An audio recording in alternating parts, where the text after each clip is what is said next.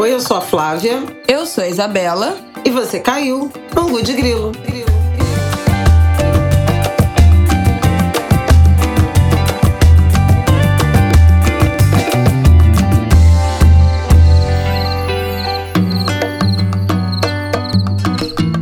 Oi, gente! Boa terça-feira para vocês. Uma semana de apenas três dias, o feriado está chegando. O desfile das escolas de samba está chegando. E você está animada, Flavel? Eu tô, aquecendo os tamborins. Vai desfilar em quatro escolas. Três. Três. Queria que fosse quatro, é. serão três. Serão três, serão três. A menos que a Vila Isabel me convide. Se alguém da Vila Isabel estiver ouvindo isso, a hora é essa, hein? Ai, ai. Bom, essa semana a gente vai falar. Já tô bem sobrecarregada, gente. Salgueiro, Beija-Flor na sexta, Grande Rio no sábado. Misericórdia. Com todas as obrigações espirituais em dia. Bom, eu vou viajar, como vocês já devem estar sabendo. Eu vou ser madrinha de um casamento que foi adiado, adiado, adiado, adiado 200 vezes por conta da pandemia.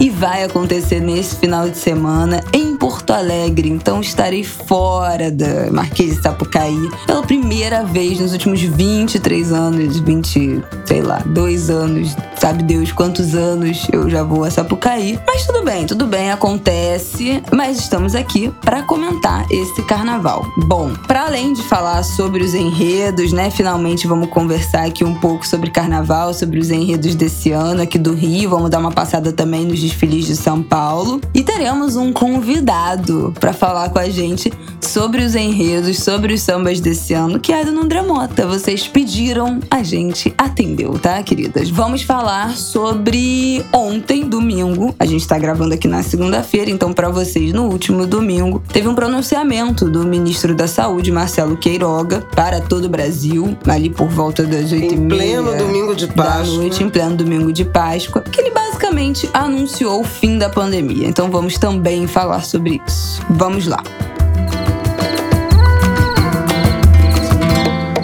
Bom, vamos começar falando então desse pronunciamento, né, dessa oficialização do fim da pandemia no Brasil. Esse pronunciamento aconteceu no domingo à noite. O ministro da Saúde, Marcelo Queiroga, anunciou, na verdade, o fim da situação de emergência sanitária nacional por conta da pandemia. Então, disse que nos próximos dias vai editar um ato normativo que encerra essa emergência em saúde pública de importância nacional, mas dentro do pronunciamento também falou ressaltou que essa medida não significa o fim da doença. Bom, é... só faltava ele decretar o fim da doença, né? Acabou.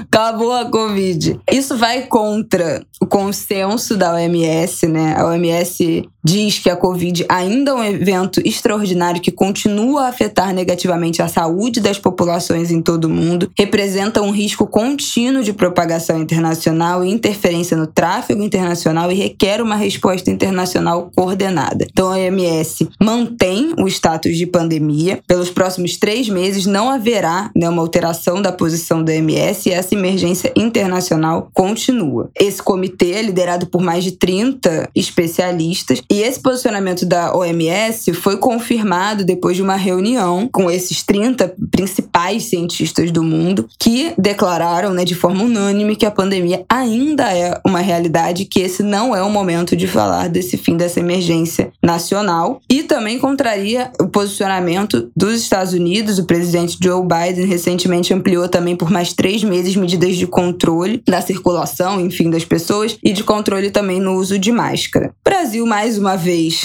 párea, né? Não queríamos tanto ser o párea do mundo. Uhum. Mais uma vez nessa posição, os especialistas em saúde, quem tem Twitter, quem acompanha, já estão em polvorosa desde ontem, principalmente por conta a desproporção, né, de vacinação entre os estados, Isso. entre perímetro urbano, entre interior, rural. A vacinação no Brasil muito grande. É, isso, né? a simetria, é essa palavra. As crianças, né, no Rio, falei disso na semana passada no meu Instagram.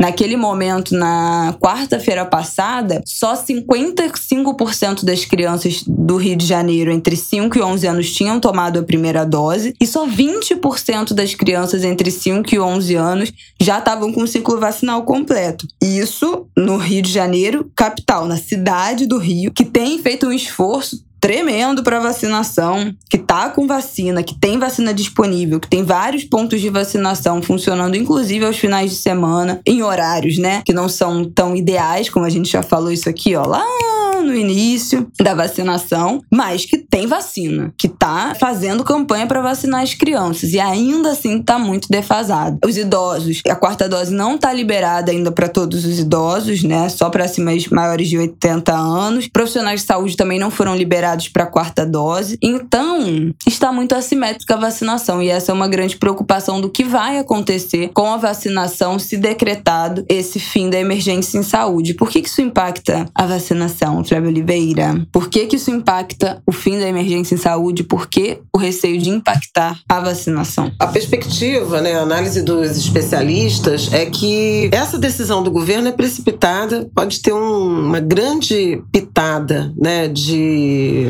intenção, né, de objetivo político eleitoral. O Queiroga, inclusive, elogiou a vacinação, falando que tudo isso, essa mudança de cenário é resultado do investimento, do esforço do governo, do investimento na vacinação, quando a gente sabe que não foi bem assim, né? Inclusive, esses dados que você está apontando sobre a, a baixa cobertura vacinal das crianças tem muito a ver com uma sabotagem empreendida pelo governo, pelo presidente, pelo próprio ministro da Saúde em relação à vacina das crianças. Se os pais quiserem, se eh, ninguém vai ser obrigado, eu não vou vacinar minha filha, como disse o, o presidente, que tem uma filha, acho que de 10 ah. anos de idade. E, de fato, a cobertura vacinal das crianças, né, de 5 a 11 anos, ela está muito abaixo do que foi registrado entre os adultos. E mesmo entre os adultos, há uma, um atraso enorme na terceira dose. Uhum. Tem muita gente que ainda não teve nem a segunda, mas na, na terceira dose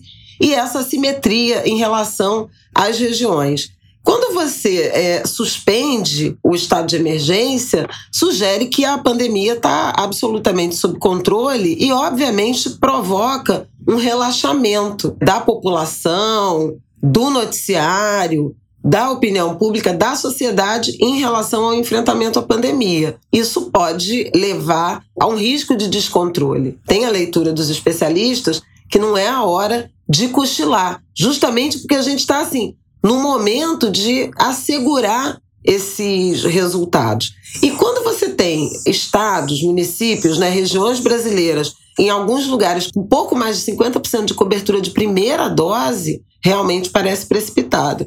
Além disso, tem um, uma questão importante que quando você suspende a situação de emergência, também algumas autorizações para vacinação, por exemplo, elas caem. Só ficam valendo as que têm o registro definitivo. A Coronavac né? é uma que a cai. A Coronavac é uma que cai. Por uhum. isso, essa desconfiança de alguma decisão, digamos assim, com alguma interferência política, né? A gente sabe que o João Dória, ex-governador de São Paulo, começou a campanha pelo Nordeste reivindicando aí a paternidade né, da vacinação. Acho que a gente falou disso na semana passada, quando comentou a eleição, e a vacina foi a Coronavac, né, do Instituto Butantan.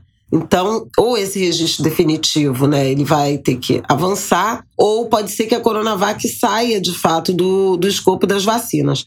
O ministro da Saúde, Queiroga, disse que o vírus continua aqui hoje, né, nesta segunda-feira, e que essa resolução, quando sair, ela vai entrar em vigor em 30 dias. Então a gente ainda tem mais um mês aí, pelo menos, de emergência em saúde. Havia recomendações anteriores de que essas medidas só entrassem em vigor em 90 dias. Então a gente teria mais três meses aí de situação de emergência em saúde para, na sequência, desafogar. Seria realmente mais recomendável porque daria mais tempo para a gente alargar a cobertura vacinal e compreender a janela de imunização que foi aberta com aqueles casos galopantes de Ômicron no início do ano. No Rio de Janeiro, por exemplo, se tem a convicção agora de que não houve uma onda, né, uma nova onda de contaminação por Covid a partir do carnaval, daquele carnaval de fevereiro, porque muita gente tinha se contaminado Todo em janeiro. Mundo teve Todo Covid mundo na virada do ano. No mês de entre janeiro e fevereiro,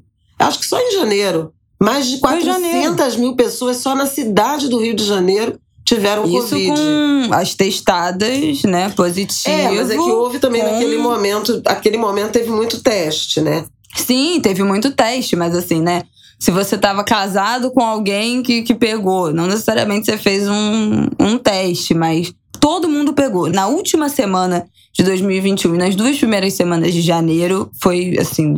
Eu já até falei aqui, né? Do meu grupo de 14 amigas, oito estavam com Covid. A gente nunca tinha chegado a uma proporção dessa em nenhum momento da pandemia. Graças a Deus, todo mundo com sintoma leve, né? Dessa Omicron, mas foi uma loucura.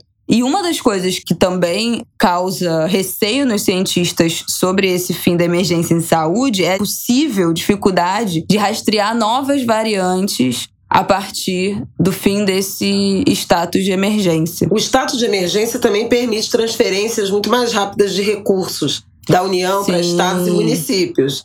Então também pode ter a ver com o ano eleitoral, porque, veja, a fonte secou, né? Acho que isso não é desprezível.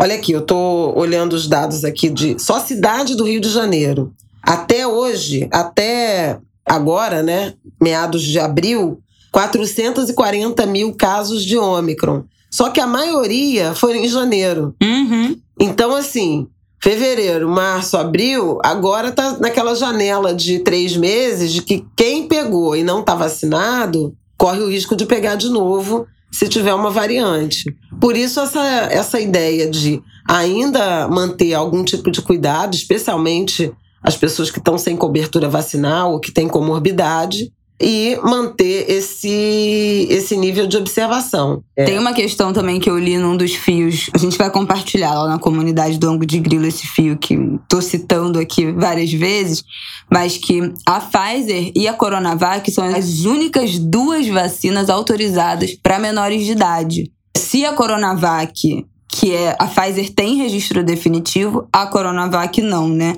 Essa autorização emergencial. Se a Coronavac perde essa autorização, o público infantil fica desassistido. E já tem estudo rolando de uso da Coronavac para crianças a partir de 3 anos. No momento, a gente está vacinando a partir de 5 anos. Né? Então, a Coronavac já está sendo testada, já está sendo estudada a ser aplicada em crianças a partir de 3 anos. Perdendo a autorização da Coronavac, isso impacta diretamente o público infantil, passa a ficar dependente só da vacina da, da Pfizer. A gente, lá nos Estados Unidos, a Pfizer já entrou com um pedido meses atrás, já até tinha citado isso aqui, de autorização para vacinação de bebês a partir de seis meses de idade. Não sei a quantas anda isso, não tive mais notícias, mas eles já tinham entrado com esse pedido de uso da vacina na FDA lá nos Estados Unidos. Mas aqui no Brasil, nada nesse sentido por enquanto. Eu acho muito difícil que, que na quinta-feira né, passada, já pedi. Foi quinta-feira passada? Ou foi quinta-feira, dia 2 de abril? 2 de abril foi quinta-feira? Não. Não. Então foi quinta-feira passada. O Ministério da Saúde já pediu autorização para a Anvisa para aumentar em um ano, para esticar, né, para mais um ano essa autorização emergencial da Coronavac, mesmo que o Brasil saia dessa situação de, de emergência em saúde. Então eu acho muito difícil que a Coronavac vá ser desautorizada, né? Terá o uso desautorizado, mas claro, cria essa essa tensão, essa, esse desconforto, né? E esse receio é, de colocar uma, uma vacina que está sendo amplamente usada, principalmente no público infantil, que é o menos vacinado nesse momento, em xeque, né, nessa situação. Ah, gente, bom, esse país, né? É isso. É isso, vamos ficar de olho, vamos ver o que isso significa na prática, né? Isso foi anunciado na noite de É, domingo. domingo. Então a gente tá gravando aqui segundo uma da tarde, a gente ainda tá vendo quais são as, as avaliações. Ainda não saiu efetivamente a resolução, Sim, né? do que que vai, de fato, boa parte acontecer. dos especialistas chamam a atenção para ser uma medida precipitada. A doutora Margarete Dalcomo considerou isso. E eu acho que a gente tem que ficar de olho também nesses desdobramentos políticos, né? no significado político, e até numa mudança de estratégia de campanha de Jair Bolsonaro percebe que ele era o cara que falou que era uma gripezinha, que debochou, que não era coveiro, que demorou, como mostrou o, o relatório final da CPI, em encomendar a compra de vacinas e iniciar a vacinação. Ele é o cara que disse que não se vacinou, que impôs sigilo sobre a sua carteira de vacinação, justamente para não prestar conta à sociedade brasileira que está sendo inclusive investigado por isso, porque associou a, a vacina à contaminação pelo vírus da AIDS, Ai. que falou que quem tomasse vacina ia virar jacaré, que disse que não vacinaria a filha, que criticou o fique em casa, que criticou o uso de máscaras, que promoveu aglomerações uhum. as mais variadas ao longo da pandemia e que agora muda o discurso, já faz desde a virada do ano, quando começou a pegar muito mal as pesquisas de opinião deles próprios, né, de acesso ao Palácio do Planalto, começaram a mostrar uma insatisfação, principalmente das mulheres, em relação ao discurso anti-vacina do governo, do presidente, ele parou de falar mal de vacina e agora o Queiroga toma essa decisão que tudo indica, sugere uma mudança de rumo aí de, de campanha político-eleitoral na direção de um presidente que superou a pandemia. Quando a gente sabe que o Brasil ele teve excesso de mortes, o Brasil é o segundo, tem o segundo maior número de mortes por Covid no planeta, atrás apenas dos Estados Unidos. São mais de 660 mil mortos por Covid no Brasil nesse tempo de pandemia. E o órgão de defesa dos direitos humanos da ONU, inclusive, enviou um pedido de informações ao Brasil em relação a medidas de enfrentamento à pandemia que provocaram mais mortes, especialmente em alguns segmentos mais vulneráveis. Negros, indígenas, vários grupos né, profissionais essa foi uma notícia, vamos, vamos compartilhar na sinopse do Angu, uma notícia que o nosso colega Jamil Chad, né, que é do UOL, da Band, que é um dos melhores, se não o melhor correspondente internacional brasileiro em atividade, ele publicou sobre essa cobrança de explicações. Bom, em relação aos indígenas, tem ah. denúncia de, de genocídio, uhum. inclusive, né? Em razão aí da desatenção. Então, acho que tem que observar as estatísticas de casos e óbitos, e essas vão indo bem. Redução do número de casos, redução do número de óbitos, redução da utilização de leitos de, de UTI. A Fiocruz tem mostrado isso nos boletins Observatório Covid. Tem que observar cobertura vacinal, essa sim preocupa. Sim, a gente, gente, tem uma cobertura alta em primeira, eventualmente em segunda dose, mais doses de reforço, cobertura vacinal de crianças ainda está aquém do desejável. A gente está entrando na estação fria. Pois Tem muita é. preocupação em relação ao sul do país, porque é a temporada de gripe e a Covid também surgindo uma nova variante, ou própria, as próprias variantes que ainda estão em circulação. Vai começar a campanha de gripe, também tem que recomendar isso, gente, a, as vacinas. Vacinem-se, vacinem-se, vacinem-se. Em geral, a campanha de gripe do Brasil ela é fechada, né, para alguns públicos, não é para o público geral. Se você tiver condições de se vacinar no particular, vacine-se. Se não, fique atento, porque em algumas cidades, quando sobra né, vacina, eles abrem a vacinação para a população geral. Não sei como é que vai ser essa decisão esse ano, que eu me lembre ano passado, por conta da pandemia, eles vacinaram todo mundo, né? Não, teve não. cobertura baixa. Aí, quando teve a epidemia de, ah, influenza, de influenza, no fim do ano, é, aí eles liberaram eles geral para é vários grupos. Mas, enfim, fiquem atentos, porque quando acontece sobra de vacina, acabam abrindo para a população, para as vacinas, né? Não estragarem, não perder. Pois é, mas tem população-alvo, né? Profissionais de saúde, Isso. profissionais da segurança, acho que profissionais da educação, idosos, gestantes, crianças, crianças. bebês a partir de seis meses meses, muito importante vacinar bebê. Gente, gripe em criança, em idoso, mata, mata. Gripe em bebê mata. É seríssimo, seríssimo. Quanto menor o bebê, mais sério, mais perigoso. Então vacinem seus filhos e em relação à vacinação das crianças da Covid, fiquem atentos a vizinho, a sobrinho, a primo, questiona, vê se a família levou, vê se tem condição de levar, vê se estão precisando de alguma coisa, de uma carona, de um dinheiro para o transporte. Vamos tentar proteger nossas crianças, porque a infância é um assunto, deveria ser uma prioridade de todos. É isso. Então vamos falar de carnaval. Chegou a melhor época do ano.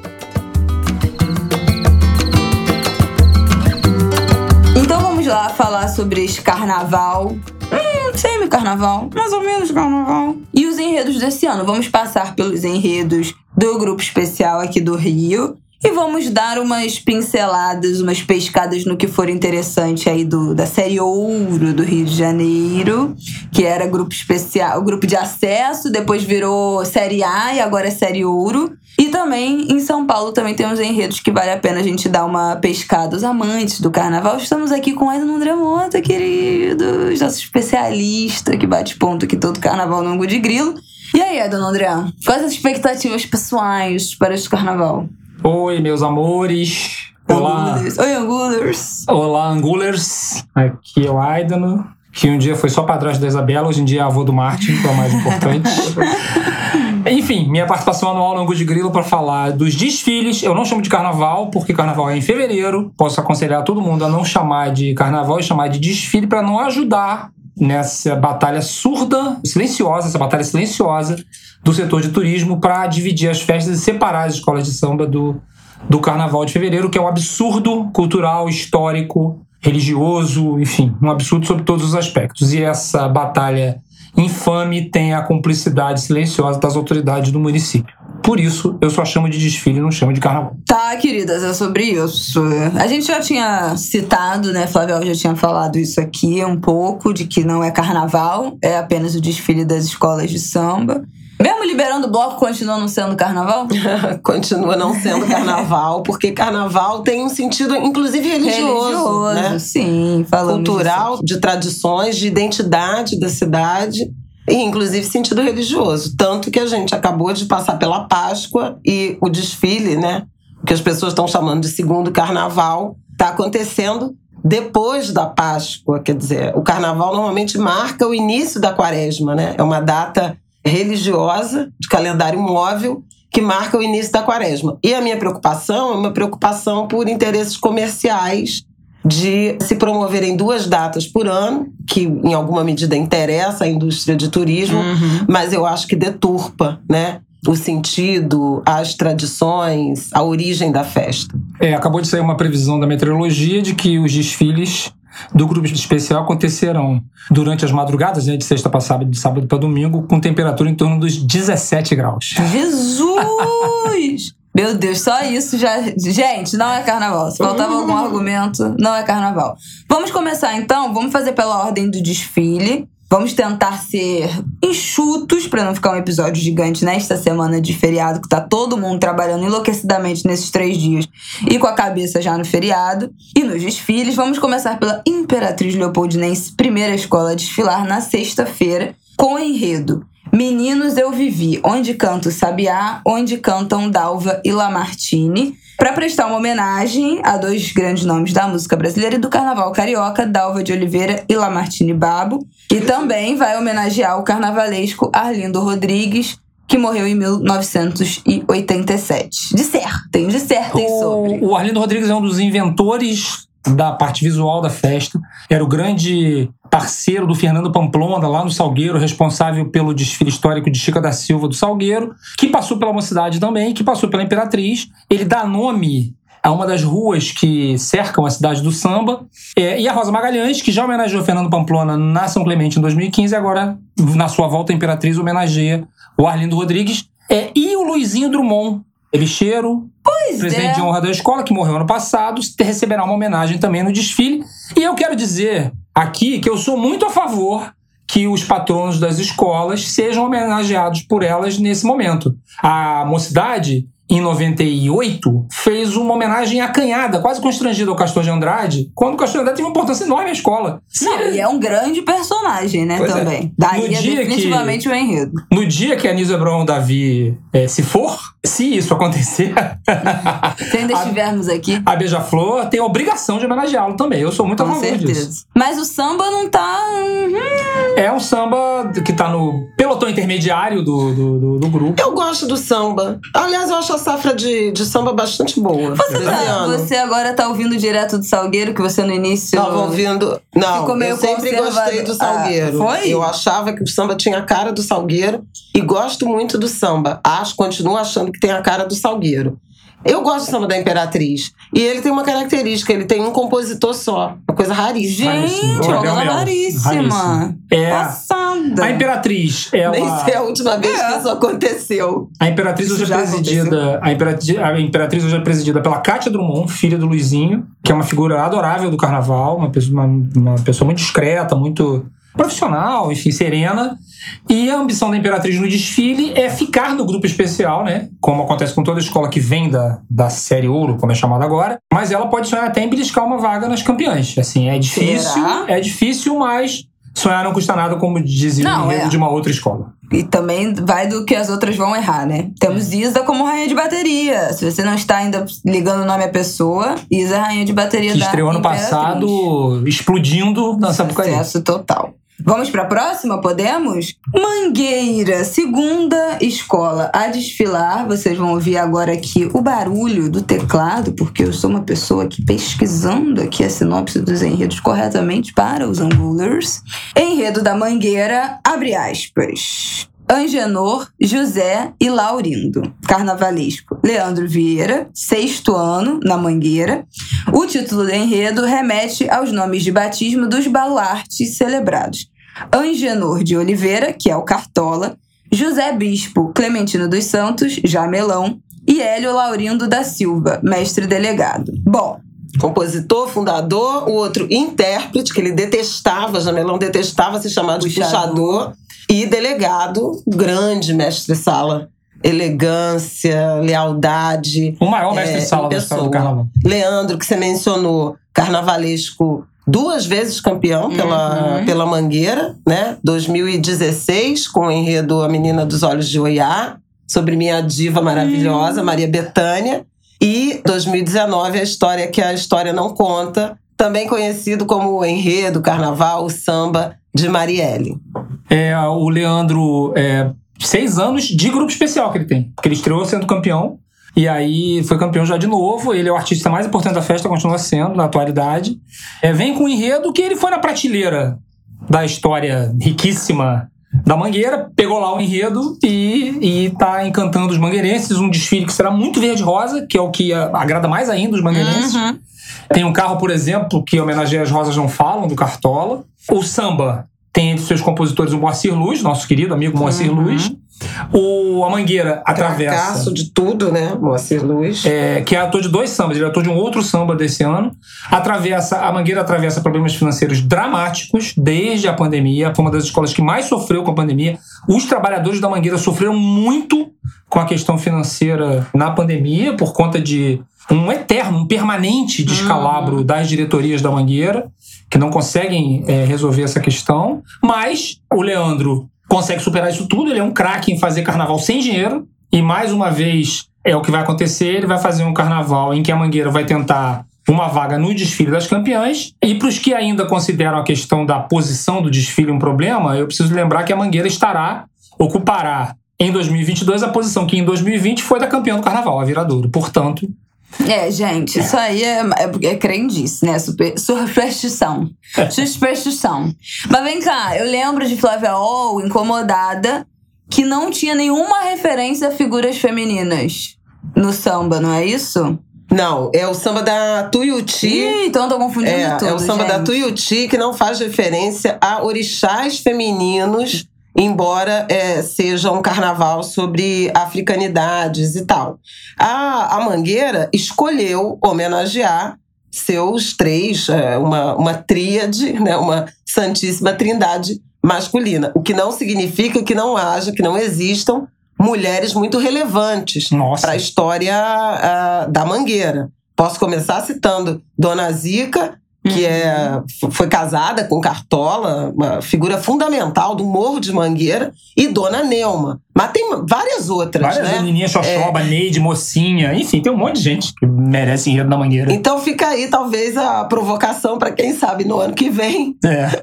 o enredo tratar das, das referências, né, da ancestralidade, da linhagem feminina da Verde Rosa. A gente precisa lembrar que o Anselmo Góes, no, no último sábado, publicou que o Leandro vai deixar a Mangueira depois do carnaval. Pois é, não só o Leandro vai deixar a Mangueira, outros carnavalescos outros. também já Isso. falaram. Isso.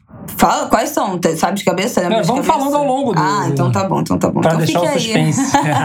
Fique aí com spoiler. Próxima escola a desfilar, terceira de sexta, é Salgueiro. Que temos aqui uma componente presente. Sim. Enredo do Salgueiro é Resistência, que vai tratar, vejam se é isso, os lugares importantes do Rio que ficaram marcados como pontos de cultura negra na cidade. É isso?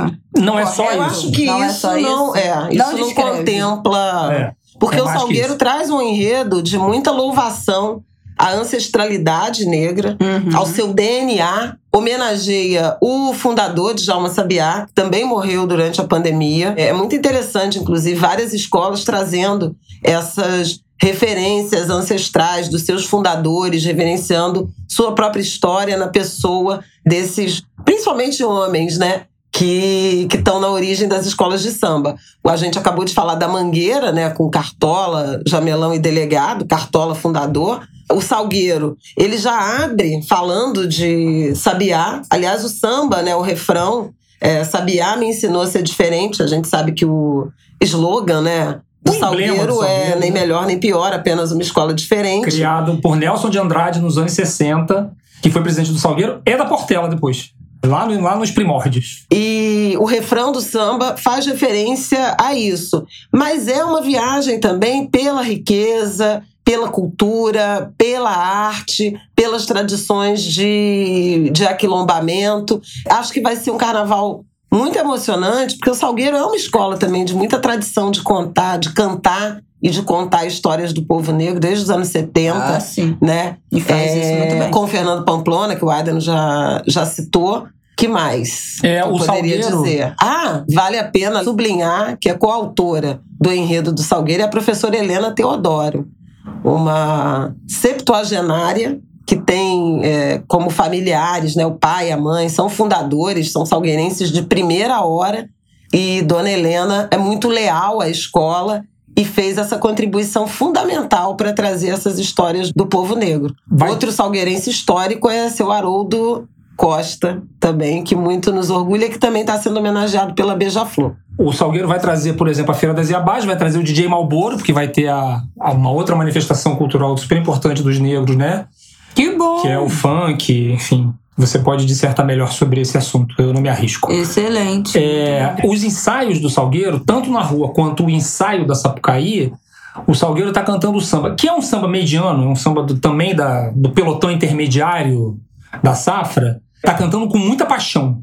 Tem um refrão que Pois vai é, ontem teve ensaio de rua, eles, né? Eles amam cantar. Nesse último domingo teve ensaio de rua, as Na imagens no Twitter, um sucesso, lotado, enfim. É sucesso absoluto. E o Salgueiro vem com a sua estrutura, que é uma estrutura. O Salgueiro tem um dos melhores casais de mestre porta-bandeira do carnaval, o Sid Clay e a Marcela. Uhum. É, e aí tem uma ótima bateria, enfim, é uma escola muito bem estruturada que vai é, certamente garantir uma vaga nas campeãs e vai brigar pelo título. Como sempre, né? Dificilmente o Salgueiro não, não briga. Às vezes salgueira, né? Desfila mal. Às vezes desfila mal, Eu tenho às um vezes amigo- estoura o tempo. Eu tenho um amigo salgueirense, eu não vou declarar o nome dele Salgueiro aqui. tem esse problema. Porque ele não me deu autorização, mas ele disse que se o desfile fosse parado, o Salgueiro ganhava todo é. ano. É quando anda que é o problema. Exatamente. É a frase de um salgueirense, eu não tenho lugar de Todo fala. mundo já viu o Salgueiro perder algum carnaval ganho por causa de, de, de como desfilou. E eu quero saber, você vem como? Você vem aonde no Salgueiro? As pessoas Como é que a veem. gente... É, pro povo te É. procurar no desfile. Eu venho no final, é ala, não é, não é carro. Justamente a ala convidada de Dona Helena Teodoro. Ixi. Então é um fechamento de desfile. Nós viremos com roupas em tecidos africanos. Não posso falar mais nada, mas são roupas bem trajes africanos, retratando aí essa ancestralidade, essa origem, a Maravilha. convite de Dona Helena Teodoro, com muita honra. Maravilha. Eu, Jurema, Werneck, Lúcia Xavier, Patotinha que vocês já estão sabendo aqui do Ango de Grila. Bia Onça, Esse mesmo grupinho vai desfilar umas cinco escolas esse carnaval. Cidadã em samba. É, resolveram fazer negócio de enredo de preto aqui, aí tem o mesmo grupinho que São vai muitas circular, demandas. né? Tá precisando, Isabela, você que é empreendedora, tá precisando agenciar essa galera aí, Pois começar é, a cobrar um cachê é. aí, porque tá, já tá começando lá. a virar. Tem Pô. valor de mercado isso. É uma, é uma galera qualificada, digamos assim. Bom, São Clemente, é a 1, 2, 3, quarta escola de sexta.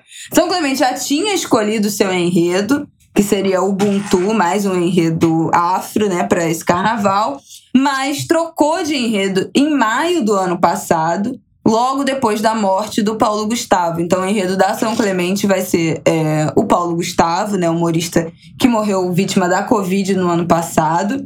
Eu tenho questões com essa súbita mudança logo depois da morte. Eu achei um tanto quanto oportunista da São Clemente, que todo ano tenta fazer um enredo mais pop, né, pra, pra viralizar, pra se manter, se agarrar no grupo especial, uma escola que briga ali pra sempre se manter no grupo, dificilmente consegue chegar. Já chegou alguma vez no, no desfile das campeãs? Já. Já chegou. Ah, vamos pesquisar o ano aqui. Tem tempo, não foi? Não, chegou. É, Acho chegou que duas foi vezes. sim com a Rosa. É o Pamplona, 2015, e chegou no ano lá da.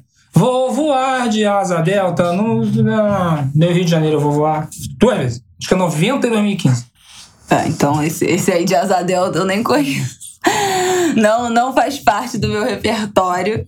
Mas eu vou checar aqui pra falar. Mas eu tenho, apesar de achar, né, que, que o Paulo Gustavo merece todas as homenagens, que a família dele merece todas as homenagens, as referências, as reverências todas. E a perpetuação desse legado, dessa transformação que ele fez com o humor brasileiro mesmo. Achei hum, estranho, hum, né? Essa troca do, do enredo em cima da hora. O samba escolhido foi o melhor, né? Entre as opções. Eu lembro que naquela final promovida dos sambas pela Glo- Globo, Enredo e Samba, o samba Seleção que do ganhou. Samba. Sel- Ah, Enredo e Samba é o quadro da RJTV. Seleção do samba. O samba, que era o melhor, na minha opinião, de fato foi o que ganhou. E o que esperar desse desfile? São Clemente trocou de enredo porque ela estava meio imprensada entre as escolas grandes fazendo enredo. Pois é, fazendo Afro. enredo afro também, qual destaque teria São Clemente É, novata? aí, aí é uma ideia, uma sugestão do Milton Cunha, essa troca de enredo, para homenagear o Paulo Gustavo, que desfilava na São Clemente, ele saiu algumas vezes na São Clemente. Milton Cunha é ex-carnavalesco da escola É, também, e né? tem uma, uma- uma presença lá, lá na escola, e ele. E aí, enfim, foi o que a escola decidiu fazer. Será emocionante. A mãe do, do Paulo Gustavo, a dona Deia, Uhum. vai desfilar, ela deve vir no último carro da escola, então será uma coisa emocionante. E o mérito da São Clemente está em ser uma das poucas escolas que está fazendo referência à pandemia. Está fazendo Ah, referência à Covid. Eu acho que uma crítica que eu faço ao ótimo conjunto de enredos, que tem vários enredos ótimos, a gente vai falar, né? Quando chegar no fim vocês vão ver isso. Fala pouco, homenageia pouco as vítimas, as quase 700 mil vítimas né, da, da pandemia e o Brasil, né, essa tragédia sanitária que aconteceu, que, verdade. nos- que se abateu sobre nós. A São Clemente está na contramão e vai homenagear o que eu acho que é muito justo. Agora, a São Clemente vai para sua luta de sempre. Permanecer no grupo especial, é tudo que ela quer. É chegar ali e ficar, ficar no grupo. Só. Olha, São Clemente tirou sexto lugar no grupo especial com o Samba Sambô. Aliás, samba reeditado recentemente, né? Isso. Que ano? É, 1990. Ah, 90. Sim, sim. Não era esse Vou Voar de Asa Delta, não. É outro samba. Confundi. Mas tirou, de fato, sexto lugar em 1990. E, e novamente, nono, décimo primeiro, décimo oitavo. É, não teve entre as campeãs. É, nesse- A São Clemente foi bem não. injustiçada em 2015, quando ela fez o enredo em homenagem ao Fernando Pamplona. E ela foi ju- junto com a Beija-Flor, que ganhou o carnaval, foram as duas melhores escolas do ano. E ela acabou ficando em oitavo lugar, porque Gente, fazem isso com a São Clemente. É, é, também tem uma, É, é, tem uma pesa, né? sacanagem. A bandeira a bandeira pesa. pesa. A bandeira pesa. Isso é muito verdade. Bom, vamos para a próxima escola desfilar. Unidos do Viradouro, a atual campeã do carnaval, a nossa E na visão do Aida, não é favoritíssima ao título. É só porque esse povo de Niterói. É clubismo, gente. É clubismo. Bom, a Viradouro tá chegando com uma desconfiança. Quando foi escolhido o samba, a gente acha que já até falou sobre isso aqui, que o samba da Viradouro é uma carta. É em formato de carta, né? Inclusive, na, na tribo do samba, todo mundo chama de A carta. É, a carta. O samba é conhecido como a carta. Vamos lá. O enredo da Viradouro é Não há tristeza que possa suportar tanta alegria. Então, o desfile da Viradouro é para falar do carnaval de 1919, que foi o carnaval depois da pandemia da gripe espanhola. E aí tem algumas críticas. Primeiro que o enredo, o samba enredo, é em forma de carta e tinha uma desconfiança de se ia pegar, se ia cansar, qual seria a levada, o ritmo que esse samba ia ser tocado, né, levado na avenida por essa uma hora aí de desfile.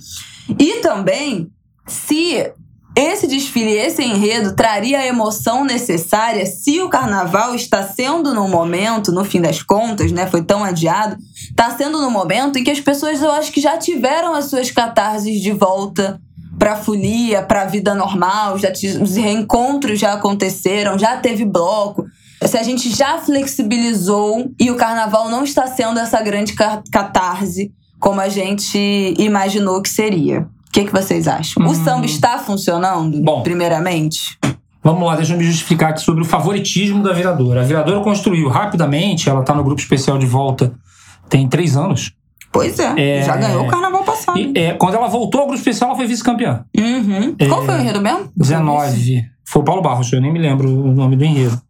Vou é, achar aqui, Angulas. É, e aí, em 2020, ela ganhou merecidamente o carnaval no desempate uhum. da Grande Rio com a, a história das ganhadeiras de Itapuã. E ela construiu uma estrutura. Eu desfilei, com, aliás, com esse grupo que vai no Salgueiro. Ah, claro, a patotinha. A patotinha. A afropatotinha. aí aí é, ela construiu uma estrutura muito poderosa. É uma escola que acredita no coletivo. Ela não é a escola de uma determinada pessoa, ela, ela é a escola do Mestre Cissa, é a escola do Julinho da Ruth, é a escola do Zé Paulo. Mas é a escola. Paulo que tá fazendo um excelente trabalho. Excelente, Toda, excelente. Zé Paulo é o intérprete. Isso. É... O mestre Cissa também está no, no auge da sua potência, veterano mestre de bateria. E a escola criou uma estrutura, e essa estrutura é alimentada por muito dinheiro. Para vocês terem uma ideia, as escolas têm uma receita, juntando é, dinheiro do direito de transmissão da Globo, subvenção da prefeitura e venda de ingresso, que dá para cada uma em torno de 6 milhões. A Viradouro tem esses 6 milhões e tem mais 3 milhões da Prefeitura de Niterói. Ela tem Ai. 3 milhões a mais do que todas as outras. E esse dinheiro é bem usado. O Sim. Marcelo Calil e o Marcelinho Calil, que são, né, como o nome diz, pai e filho, presidente de honra e presidente da escola, eles administram esse dinheiro com muita sensatez. E muito bom gosto. O e desfile gosto. do ano passado estava lindo. Então, e o barracão desse ano repete isso o trabalho, mais uma vez, do Tarcísio Zanon e do Marcos Ferreira, que estrearam no grupo especial, assim como o Leandro Vieira, sendo campeões uhum. em 2020.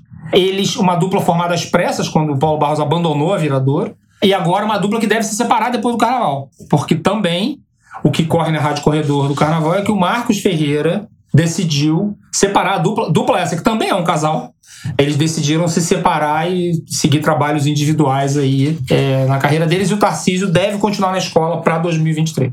E a viradora Tô muito também fã dos dois. Pandemia, o então. enredo de 2019 era Vira-Vira, Viradouro, com histórias infantis, de fato, Isso. do Paulo Barros, que foi vice-campeão no retorno ao grupo especial. E o samba. Eu sou dos defensores da carta. Eu amo a carta. Um beijo, Felipe Filósofo. Salve os afetos, como você sempre diz. Que é um dos autores do samba. E eu acho que tem uma frase no samba que tem potencial de explodir na Sapucaí. Que é o verso Carnaval te amo, na vida és tudo para mim. Que é o meio quase o final da carta, uhum. né? Que encaminha para assinatura do Pierrot escrevendo para Colombina. Eu já vi, eu vi o projeto da, da Viradouro, achei muito interessante.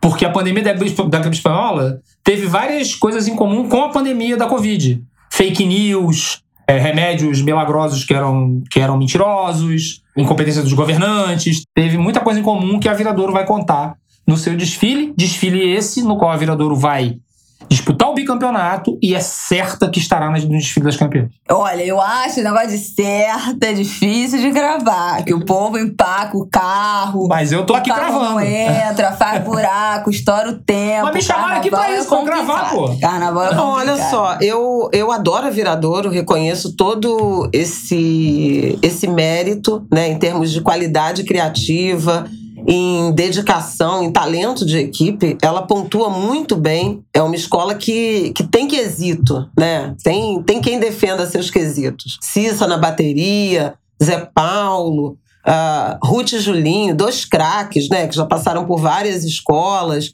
Também é um primeiro casal de altíssima qualidade. o trabalho da comissão de frente. Eu queria destacar esse ano também a incrível rainha de bateria, a Érica Januzzi, Estreando que está fazendo um trabalho lindo Sim, sim, sim. de não só de dedicação à escola, mas de reverência a outras mulheres do carnaval. Ela fez homenagens a várias musas ou figuras representativas do carnaval. A Luma de Oliveira, que foi a grande rainha de bateria da, da Viradouro, mas a Monique Evans também, que brilhou na mocidade, Pinada, Beija-Flor, Elza Soares, a Valéria Valença, Globeleza, eterna Globeleza. Então, muito bonita a forma como a Erika Januza está sabendo chegar e está encantando o povo da Viradouro e o povo do Carnaval. Agora, eu não acho a carta o melhor samba do ano, não. Não, também é não. provável Também não até acho, que não. ganhe estandarte de ouro. Tem gente que fala assim: ah, vai ganhar um estandarte ou de melhor samba ou de inovação, porque é a forma de uma carta. É, ousado. Enfim. Mas eu não acho melhor. Eu acho que ele cansa um pouco. E tem a angústia. A primeira parte dele é longa. Ele realmente explode a partir do Tirei a Máscara, né? E que aí se relaciona assim com a pandemia. Mas não sei. Agora a escola tem chão, né? E tem E desfilado lindamente. tem uma que ver na angústia. hora. Tem que ver na hora. Mas que eu acho que a carta cansa um pouquinho. E nos bastidores tem uma angústia com o samba, que é o seguinte: tanto na festa da abertura do carnaval, lá na cidade do samba, lá em fevereiro, que era um grupinho pequeno da escola, 150 desfilantes, quanto no ensaio técnico, nessa época o ensaio técnico foi o teste de luz e som, Uhum. foi o último ensaio técnico, o samba passou muito acelerado. Muita gente reclamou disso. Eu vi. E tem uma angústia na escola com essa questão do andamento. Então, assim, aí é uma aposta.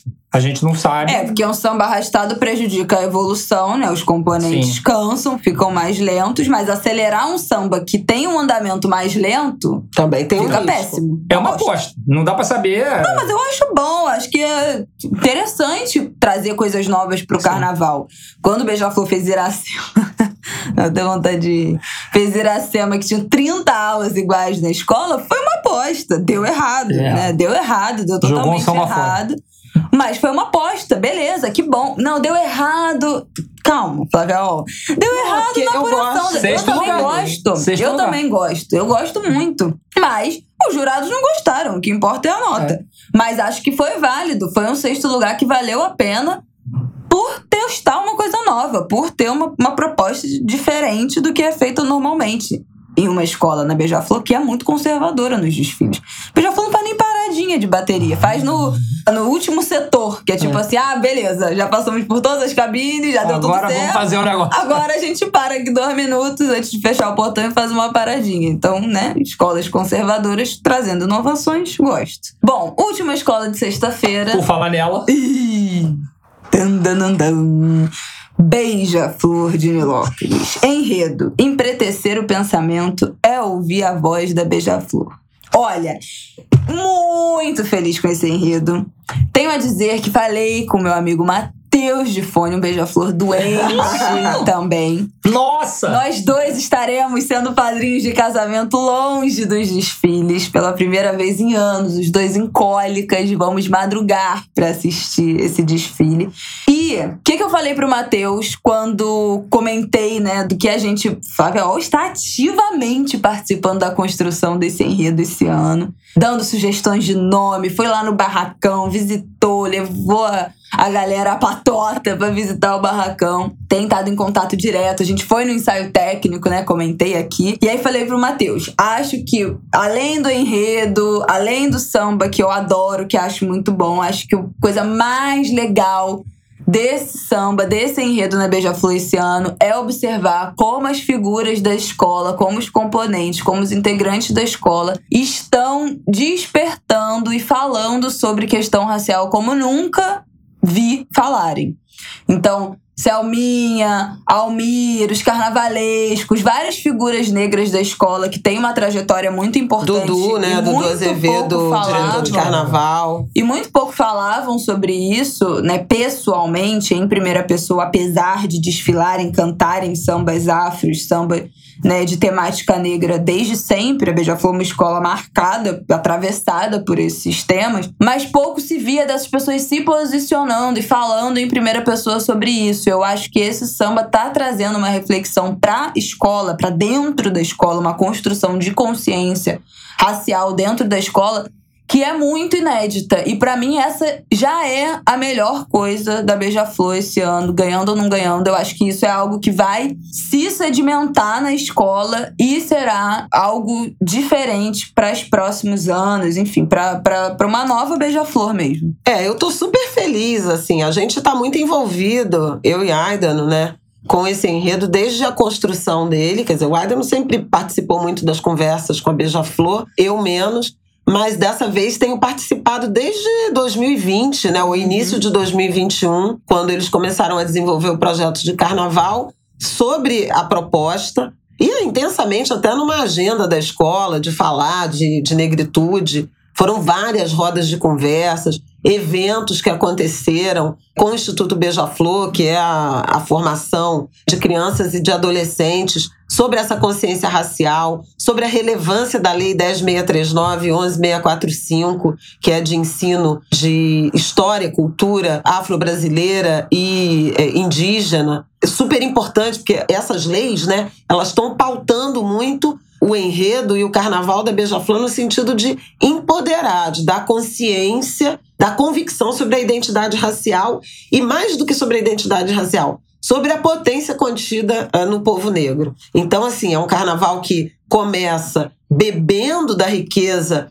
filosófica, artística, conhecimento de saberes de África, mas que ao longo do desenvolvimento do carnaval distribui esse conhecimento. Então não é só reconhecer que a África é potente, é de que forma cada um de nós e cada vertente da cultura, da literatura, da filosofia, da arte, da música e da mobilização social, do movimento social, do ativismo, eles incorporaram esses saberes nos seus fazeres. Então é muito bonito. E termina com uma homenagem aos beija-flores, né? Aos fundadores, Cabana, é, assim como a Mangueira fala de Cartola, o Salgueiro fala de, de Jalma Sabiá, a Beija-Flor traz, evoca o, o seu fundador, Cabana, como sendo um, um pilar né, de ancestralidade, de empoderamento, de identidade e de inspiração para o futuro. Também vai homenagear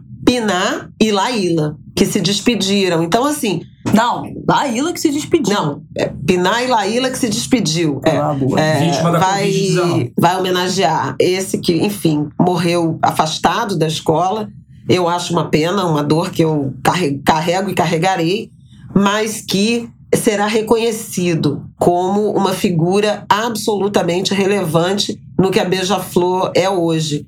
E aí vai ter Conceição Evaristo, Djamila Ribeiro, Eliana Alves Cruz, o carro da literatura vai ser uma coisa maravilhosa. Jefferson Tenório, Tom Farias, muitos escritores, homenagem a Carolina Maria de Jesus, homenagem a vários artistas visuais, incluindo a Rosana Paulino, uma grande artista visual brasileira muito reconhecida no exterior, que, aliás, deixará de participar da abertura da Bienal de Veneza, em que ela vai ter obra representada, para estar no desfile da Beija-Flor. Uma mulher que está profundamente emocionada né, com essa participação e que precisa ter sua obra reconhecida vai, e vai receber uma belíssima homenagem da Beija-Flor. Eu estou muito, muito emocionada com participar desse desfile. Esse ano, por conta disso, não virei ao lado do casal, que é, o, que é a posição que eu tenho desfilado nos últimos anos, praticamente na última meia década. Vou vir num carro, nesse último carro, que homenageia Pinar, Laíla, as pessoas da Beija-Flor, com muita honra, com muito orgulho. E com muita honra, com muito orgulho, tenho participado dessas reuniões, aprendido e tentado ensinar muito sobre esse enredo. O enredo ele é criado pelo melhor formulador de enredos do carnaval, João Gustavo Melo, que é originário do Salgueiro, é salgueirense, nosso amigo querido. É, mas é o melhor formulador de enredo do carnaval, ele é salgueirense, e aí tá rolando uma piada, uma piada, tá rolando uma brincadeira, que é o seguinte: a última vez que um João saiu do Salgueiro para Beija-Flor, deu título a beça, né? E agora saiu outro João do Salgueiro para Beija-Flor. A escola batizou o seu barracão com o nome do Laíla. Quer dizer, as homenagens ao Laíla começaram antes. E a escola está fazendo, na verdade, ela vai revelar para o grupo especial um grande artista, que é o André Rodrigues, que é um dos integrantes da equipe de criação da Beija-Flor, que assessora o carnavalesco Alexandre Lozado, um multicampeão do carnaval. A Beija-Flor tem um samba que está entre os quatro melhores do ano para mim, que fala em lugar de fala, que tem um verso lindo que é cada pele um orixá, Cada corpo um orixá, cada, cada, corpo pele um orixá, atabaque. cada corpo um orixá, cada pele um atabaque, é um dos versos Arte, mais, Arte negra negra em em contra-ataque. No campo de essa eu. que é um dos versos mais bonitos do ano. Tem uma expressão que eu quero ver, eu quero que faça uma camiseta pra poder comprar, que é o Grêmio do Gueto. Eu acho essa expressão sensacional que tem no Grêmio do também. Gueto resistiu. A Beija-Flor vem pra disputar o título, presença certa no desfile das campeãs, como quase todo ano. Presença certa, com certeza, porque Beija-Flor desfila bem. Ao contrário de outras Ah, escolas. a implicância. É, e aí é o seguinte, Voltou a desfilar bem, né? Em uma- 2020, né? Depois de- Ai, Agora, sentiu o baque de um dessa temos algumas, temos algumas questões com a Beija-Flor. É uma escola que foi at- atravessada por muitas mortes no período da, da pandemia. Ela teve a morte do Laíla, que já citamos. Teve a morte do Veloso, J. Veloso, presidente da aula de compositores da escola. Teve a morte trágica do Bacaninha num acidente besta de carro, um acidente Nossa. bobo, saindo de um ensaio. Bacaninha, que era o sucessor escolhido do Neguinho da Beija-Flor. Neguinho da Beija-Flor que completa 46 anos de desfile. Vocês sabem que apenas três intérpretes dos outros 11 do grupo especial eram nascidos quando o Neguinho da Beija-Flor começou a cantar. Meu Deus. Meu Deus. Selminha É. e Claudinho festejando 30 anos 30 anos. juntos. Raíssa festejando 20 anos como rainha de Meu bateria. Deus. É uma É, escola muito tradicional, uma ao outra- contrário do que pensam. Uma outra, uma outra morte que a Beija-Flor tá sentindo muito da passista Kayane, Kiane Collins, eu não sei como é que pronuncia o nome dela, de 23 anos, que morreu atropelada numa Meu madrugada em Cordovil, na zona norte do Rio de Janeiro. Passista da escola. A Beija-Flor atravessada por esses lutos todos, ela tomou decisões corajosas. Por exemplo, no Abre Alas, uma tradição será quebrada, porque nem a mulher do patrono, nem a filha do patrono virão no Abre Alas, porque o Abre Alas terá os negros no lugar de destaque. Como protagonista. É, a gente precisa lembrar que em 2001, quando essas discussões de representatividade eram muito pequenas, a Fabiola Davi, mulher da Anisa Abrão Davi, veio de peruca black no enredo sobre a Goti. e passou e passou tranquilo. Eu tava lá cobrindo e não tem problema nenhum. Isso é uma discussão muito recente. Ai, E a família do patrão da escola, da Anisa Abrão Davi, entendeu que não é possível hoje ocupar esses lugares num enredo Deus. com essa Entendeu? representatividade. Com tudo isso, a Beija- e com um trabalho de enredo que eu só lembro de ter visto nos tempos do Joãozinho 30. A Beija-Flor vai fazer um trabalho de enredo super, muito surpreendente e, e que vai encantar a plateia da Sapucaí e virar para disputar o título, Com certamente. certeza. Bom, próxima escola.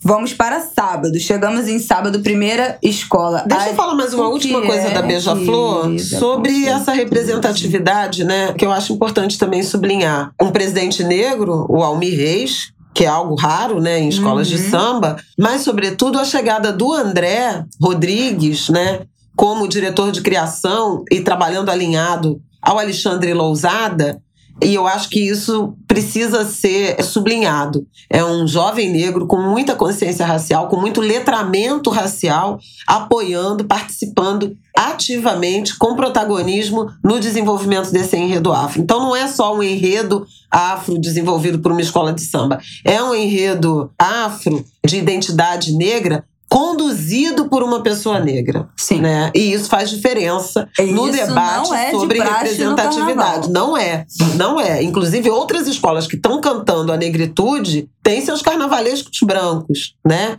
E não tem o compromisso que me parece que a Beija-Flor está assumindo com a representatividade. E acho que as agremiações serão cobradas disso.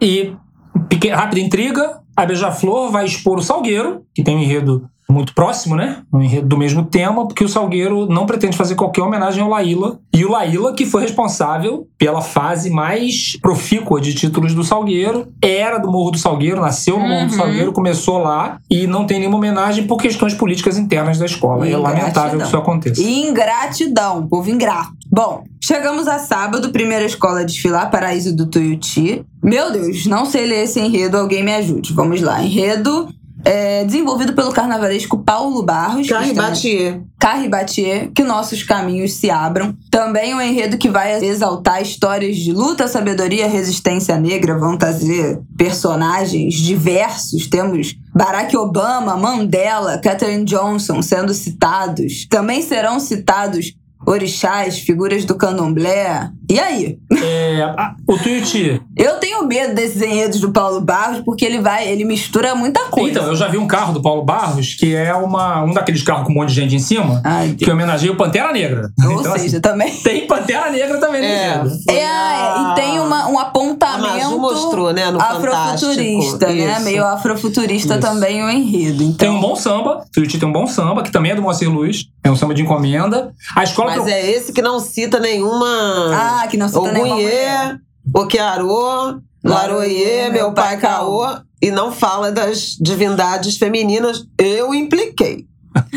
Não, eu gosto do samba. A gente vai ver. Esse samba. Eu Se isso vai de ser um problema, a gente vai ver no desfile. Eu Se empacar de um samba. carro, você já sabe. Fica mexendo com, fica mexendo com esse povo aí, eu é, tenho medo. é, Mas enfim. é. Tem É. uma homenagem também à mãe Estela de Oxóssi, que também é enredo na série Ouro, mas Ah, aí depois Zumbi a gente Palmares. fala. É, mas é, é porque eu tô, tô falando de falta de mulheres, Ah, né? sim. Tem uma homenagem à mãe Estela, é citada até no samba. E tem a polêmica da rainha e da Ah, princesa sim. de bateria. Melhor treta. Ah, isso é Melhor treta do Essa aí é minha especialidade. Nessa treta, eu É, sou especialista. ela pode até falar. Vocês podem. A gente já falou aqui no Angu de Grilo disso, não? Que a Twitch viralizou, né? Tem algum. Tem mais ou menos um mês, eu diria. Foi na semana do ensaio técnico até. Que viralizou um vídeo da princesa da bateria, que é a Mayara Lima. E todo mundo achando que ela era a rainha de bateria da Tuiuti, mas não. Que samba um monte. que é um samba. espetáculo. Espetáculo. Não tem o que dizer. Você já deve. Você viralizou. Ela foi até no encontro. Todo mundo. Gente, Globo News passou, vitou tudo, foi assunto em todos os lugares. E aí, na verdade, a rainha de bateria da Tuiuti é Thay Magalhães. Que dizem os, os boatos, bom, não, não- não sei se há confirmações oficiais, que ela teria comprado o posto de rainha por 500 mil reais. E ela é uma, dentista mulher especializada em harmonização facial. que é foi candidata dela. a deputada, Não, não, candidata prefeita de, de de Mesquita. Mesquita, Bolsominion, né, tudo indica É a padrinhada do deputado Márcio Labre, deputado federal Márcio Labre, que é do PSL. Não. Bom, Agora União Brasil, né? ela não preciso nem dizer que ela é uma mulher branca que não sabe sambar absolutamente nada e que gerou um constrangimento nas redes sociais do contraste em alguns vídeos entre ela sambando, a rainha de bateria, e a Maiara, princesa da bateria, sambando. Virou um constrangimento, as pessoas começaram a ir na página da Tuiuti pedir que a rainha fosse destronada e a Maiara assumisse o posto. Logo naquela semana que, que deu essa repercussão toda, teve um ensaio técnico em que eu achei corajosa. A Thay, a rainha, foi. Eu achei que ela não foi. Não meteu um atestado, que Eu nem lembra a Rainha da Mocidade, fosse. que meteu um atestado Eu achei que ela não fosse. Mas ela foi e deu entrevista falando: ah, esse reinado compartilhado com a Maiara. Então, ela já.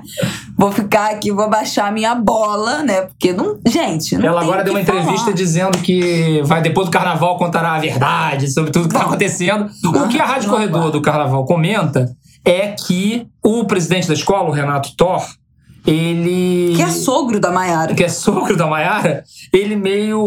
Não exatamente se arrependeu, mas ele não ficou tão feliz com a escolha da Thay Magalhães como rainha.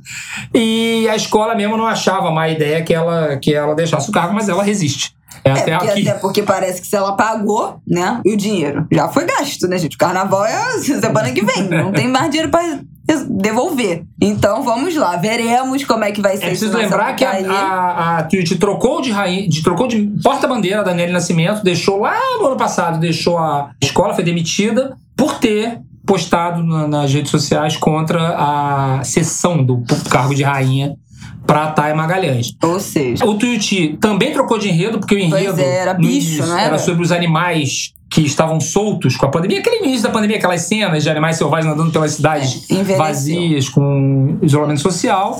E aí teve uma troca e o Paulo Barros fez esse enredo aí, que junta esses Vai personagens. ter zumbi que você falou, vai ter Nelson Mandela também. é, eu tinha falado. todos. E o, Obama, e, o, Mandela. e a Tuiuti, que terá que trocar de carnavalesco, porque o Paulo Barros deixará o Tuiuti para é, fazer, para em 2023 voltar pela terceira vez a Vila Isabel. Boa sorte. Acho que, acho que abraçam o carnavalesco. Vamos ver como é que ele vai E ele amarrar. luta- Ah, vai ter muita, muita curiosidade em relação a Tuiuti. O Paulo Barros atrai muito público, É, as não pessoas ficam jeito, esperando pessoas- pelo. Ele, ele ele realmente patrocinou uma das revoluções do. estéticas do carnaval. hoje né? luta- A É, tem última 20 foi anos. ele. É. Tem Mas 20 hoje, anos. então, hoje luta contra a própria decadência. ele É, perdeu pois é. espaço na festa. É, E ele não saiu- se reinventou, ele não soube. É, se atualizar. É, a minha crítica a ele que eu faço todo ano aqui é essa, né? Todo ano a gente vê o mesmo desfile.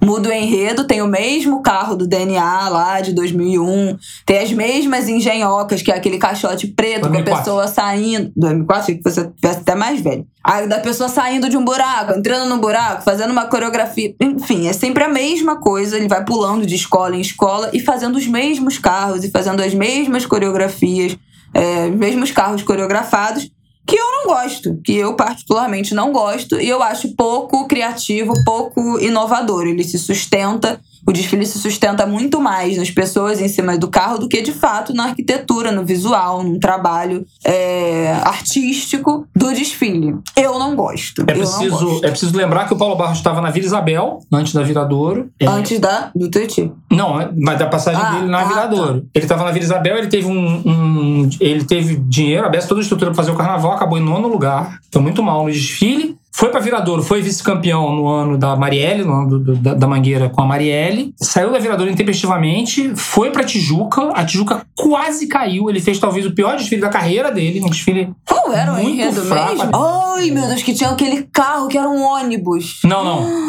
Não, Não era? Ah, a isso foi a ilha. ilha. Meu É, Deus. o enredo Jesus. era aquele enredo do Jesus, da alimentação e tudo mais, não era isso? Senhor. Não, não quero Do nem pão. lembrar. Deixa isso pra lá. Do pão. É, de partilhar o pão. Era um enredo cristão, Ai. né? Um, um- um Jesus É, Cristo. Então tá. É, e aí, assim, ele. é, o Paulo Barros, em 2020, fez o enredo da Tijuca é, muito fraco, com muitos problemas. O enredo da arquitetura, que tinha um samba muito bom, mas ele foi muito mal no enredo. Um desfile cheio de problemas. Ele estava se dividindo com o Carnaval de São Paulo ainda, ele era da Gaviões da Fiel e tudo mais. O enredo era onde moram os sonhos, ficou em nono. Isso, ficou em nono lugar também, como no enredo da Vila Isabel, lá da, da última vez que ele teve na Vila Isabel. E aí foi pro Tuiuti, e o Tuiuti, o que, que o Tuiuti pretende do desfile? Pretende ficar no grupo especial. pois é. é. isso que ele pretende. Se segura. Próxima escola a desfilar. Portela. Gente, eu não tenho ouvido ninguém falar da Portela. Então você O vai que, ouvir que agora. aconteceu? Não, porque eu tenho vários portelenses no Twitter. A Portela é isso, a Portela é um sucesso. Mas eu não tenho ninguém, ouvido ninguém falar da Portela. O enredo e Giocé Baobá, é isso? É. com Renato Lage e Márcia Lage, casal Lage, vão retratar a simbologia dos baobás, as árvores milenares africanas gigantescas. A importância do- dos baobás será mostrada através da ancestralidade, religiosidade, identidade e memória. É outro enredo que faz essa referência à negritude, à ancestralidade, que traz essa herança africana. E por São que, nove de, tá de 12 escolas que têm enredos Uh. relacionados à à africanidade, à identidade negra. Eu vi o Barracão da Portela.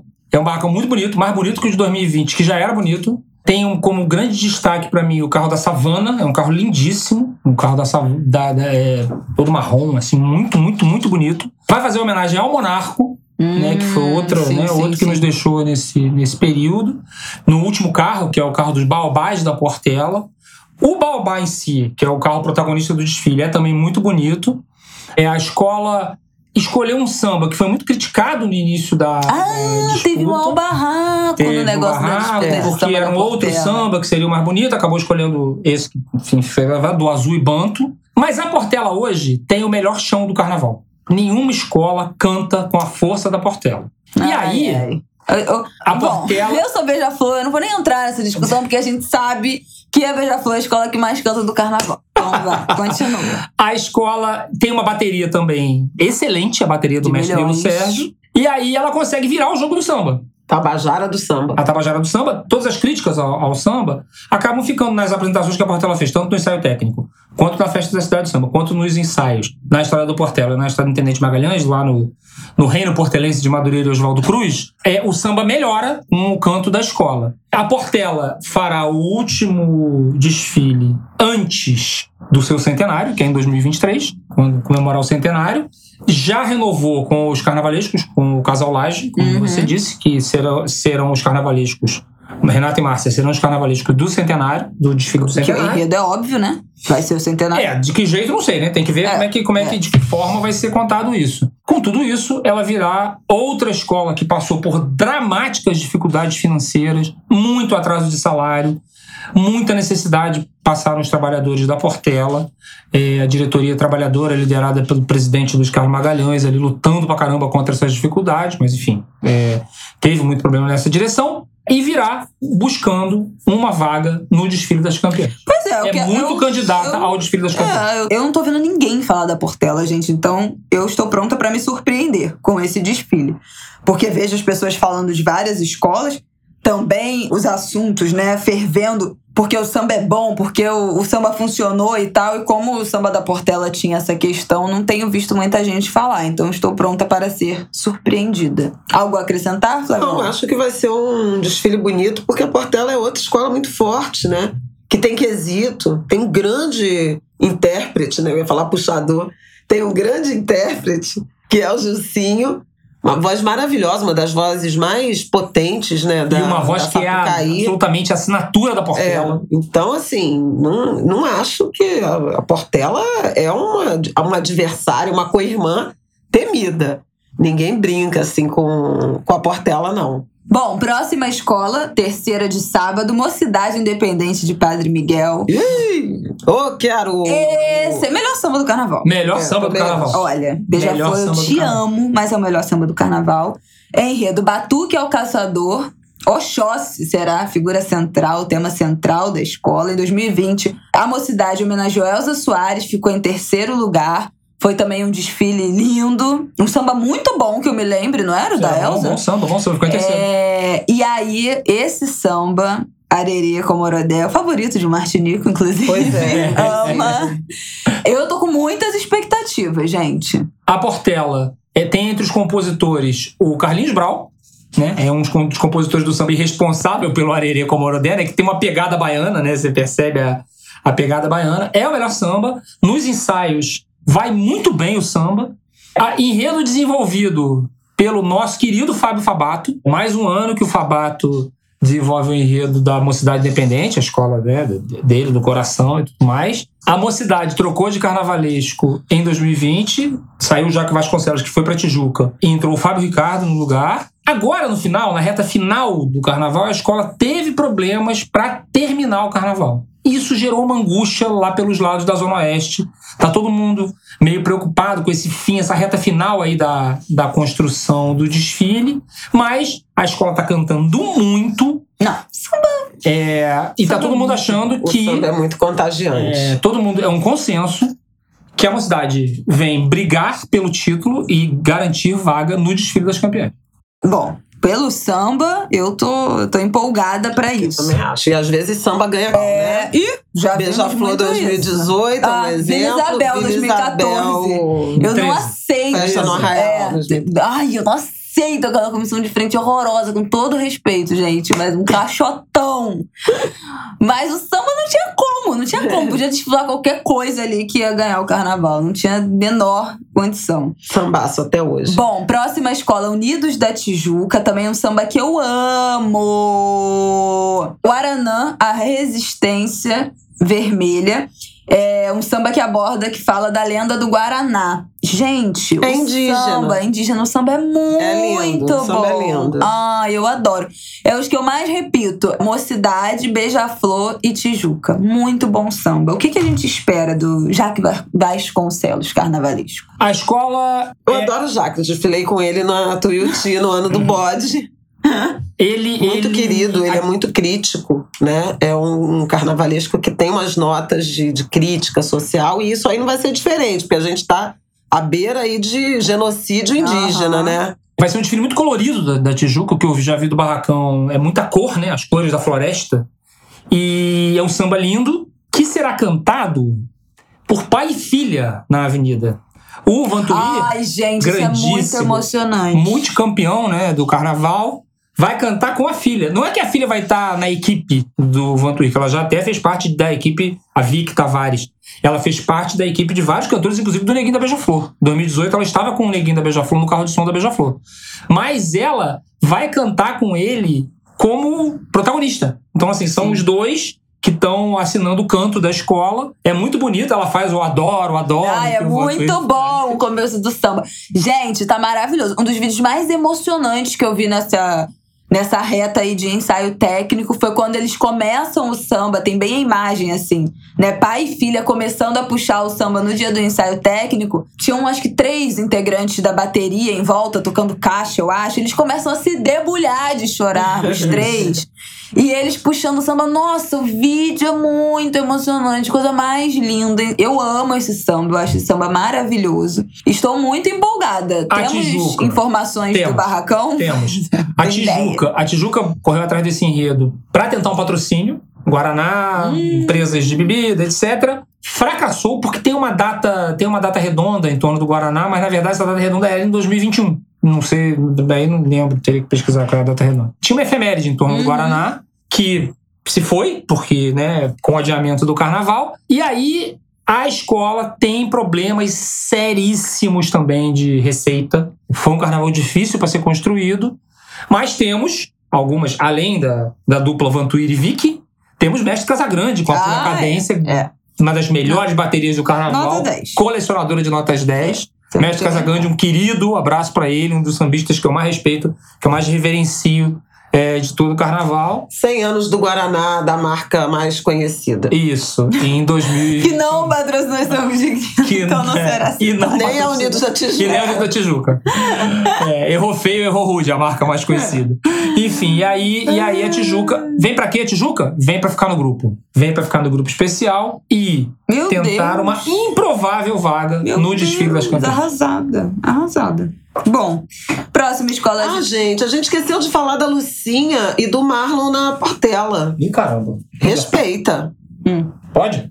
pode. Pode Na ser Portela? agora? Voltando, fazer um pop-up aqui? É, faz Então um tá. parêntese aqui. Temos um parêntese aqui pra... Portelense. Né? Por favor, vamos lá.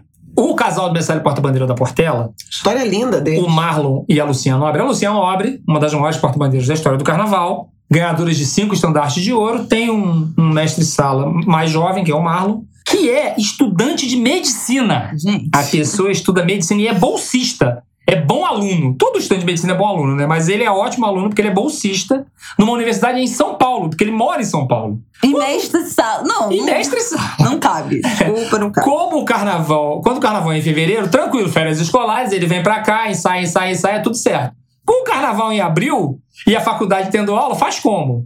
Lá foi Lucinha Nobre pra São Paulo, Ah, em busca de ensaiar com o Marlon. Lucinha Nobre, esta gigante do carnaval, do carnaval. topou morar numa república junto com os amigos do Marlon em São Paulo e ensaiando com ele no, no tempo vago. E como a Isabela bem sabe, não sobra muito tempo vago para estudantes de é. medicina e para formados em medicina, né? Não é uma coisa que Não. esse povo tem muito, né? Gente, então, eu tô assim, passada, eu não sabia disso. Pois não. é, essa história tinha que ser contada. Essa história estará contada numa matéria do Projeto Colabora, lá onde eu trabalho. Eu vou tô fazendo Ah, essa vamos matéria. deixar aqui na sinopse. Na sinopse, o link da matéria, tô, vou falar com eles mais tarde pra contar essa história. Ele agora já tá no Rio aí na reta final, né? Agora na semana Não, do é, tipo assim, tá aí. gente, tem que faltar aula. Desculpa, professor, eu passo a prova depois. Ei, o Marlon é, um bom, ele é, ele é monitor na faculdade, então assim, é uma Gente loucura. As duas personalidades. História linda. Bom, Grande Rio, penúltima escola a desfilar no grupo especial aqui do Rio. Claro, oiê! É, cadê, cadê, cadê que eu quero falar aqui o nome certinho do enredo, que também maravilhoso, um excelente samba. Peraí, peraí. As sete chaves de Exu. Fala Majeté. Majeté, Sete Chaves de Exu. Um enredo que vai tratar de Exu, né? Autoexplicativo. Basicamente, Exu. É isso. Exu. Os Exus, as qualidades de É, Exus. porque ele começa com uma, uma representação, abre, né? Com essa história e as características do Exu orixá africano, esse mensageiro, esse é, orixá que faz a roda girar, que se comunica, que é quem leva né, as Uhum. oferendas, que faz a, a, a ligação entre esse o Orum e o Aie. Então, é o, o Exu é o mensageiro, é ele que entrega né, pedidos e, e oferendas, é o que subverte espaço-tempo, então traz essa dimensão do significado dessa divindade de África, que foi demonizada né, pela intolerância, pelo racismo religioso, principalmente eh, cristão, né, católico e, e, e hoje das denominações evangélicas e passa pelos encantados, né? Pelo povo de rua, pelas falanges dos malandros, dos exus de rua, dos eguns, que exus e pombagiras que estão no, no imaginário, na cultura da religiosidade afro-brasileira. É um enredo muito corajoso da Grande Rio, que já tinha feito um enredo de levante contra a intolerância religiosa no Carnaval 2020, foi vice-campeã com o enredo sobre Pai Joãozinho da Gomeia, né? Tata Londirá. E Também. foi lindíssimo. samba! Sambaço. O samba desse ano também é um samba Muito bom. muito bonito, muito forte, mas que tem alguma dificuldade, né? O Aida não gosta de chamar atenção para algumas características desse samba. Por quê? A dificuldade dele. Então, a Grande Rio, a Grande Rio, ela tem o melhor barracão da cidade do samba, o melhor barracão de 2022. Com todo respeito às co-irmãs, o trabalho do Leonardo Bora e do Gabriel Haddad é uma coisa é incrível. Sou testemunha Eles de um que- requinte, de É. uma beleza, Eles que estão de apenas- uma... É direção de arte de cinema o acabamento dos carros. É muito impressionante. Eles que estão apenas no segundo ano no grupo especial, estrearam em 2020 na Grande Rio, quando a escola perdeu o carnaval por um nada. Ela empatou com a Viradouro É. e por causa do quesito que foi o quesito sorteado por desempate, evolução ela acabou ficando em Olha aí lugar. a evolução. O- Tem que saber desfilar, né, O- gente? Quer dizer, perdeu no Paro Ímpar, né? Do Caro É. Coroa. Tirou o Caro Coroa, deu, a- deu, deu o outro lado. É, a Grande Rio se preparou, ela cometeu alguns erros, especialmente no início do seu desfile em 2020. Reviu esses processos para não para os erros não acontecerem novamente. Tá fazendo, tá dobrando a aposta na sua comunidade, porque não faz sentido, gente. A Grande Rio é de Duque de Caxias, maior cidade da Baixada Fluminense. Não faz sentido que ela não tenha uma comunidade poderosa. É claro que ela tem uma comunidade poderosa. E que virá cantando o samba. Não é que o samba tenha problema, é um samba complicado. É um samba que tem muitas palavras em Yorubá, em Nagô, enfim. Pra falar de, de Exu, é um samba que tem um refrão que muda da primeira pra segunda passada. Ah, isso aí é complexo. Ele fica diferente. Então, mas a escola tem o Evandro Malandro, que é um dos grandes cantores do carnaval na atualidade. A escola tem um casal revelação de mestre da porta-bandeira, o, o Daniel Werneck e a Tassiana Couto. A escola tem Maravilhosa. é, um casal de coreógrafos na comissão de frente, o Hélio e a Beth Bejane, que foram anos do Salgueiro, que fizeram um trabalho belíssimo na comissão de frente de Joãozinho da Gomeia. E que já o trabalho deles está tão bom que no ensaio técnico a comissão de frente era bacana. Então, assim, Nossa, muito impressionante. podia aquela pro desfile Que é um que tirava chile, nota 10. assim, eram É. os Exus se apresentando, incorporando, com muita. Tinha uma, uma coreografia muito marcada, mas a espontaneidade também da manifestação, né? Da representação, da manifestação é, das pombagiras e dos, e dos Exus. É um desfile que vai ser muito bonito e ele também dialoga com o carnaval, né? A referência do carnaval ser essa festa Tem referências É, a Rato Urubus, por exemplo, da Beija-Flor. né? E a Estamira e ao lixão. Não vou falar chamar de aterro sanitário, porque a época, né, era o lixão de gramacho. E Estamira era uma catadora que se comunicava com Exu. Fala Majeté, é isso, né? Ela, ela, Ela falava isso. falava isso, né? falava com Exu, recebia, dialogava com Exu. Então é muito interessante porque tem uma territorialidade E também, você- que é algo que a Ah, Grande é. Rio também está buscando de volta, né? Com Sim. Caxias. É, o presidente, um dos presidentes de honra da escola, Elinho de Oliveira, a Grande Rio tem três presidentes de honra.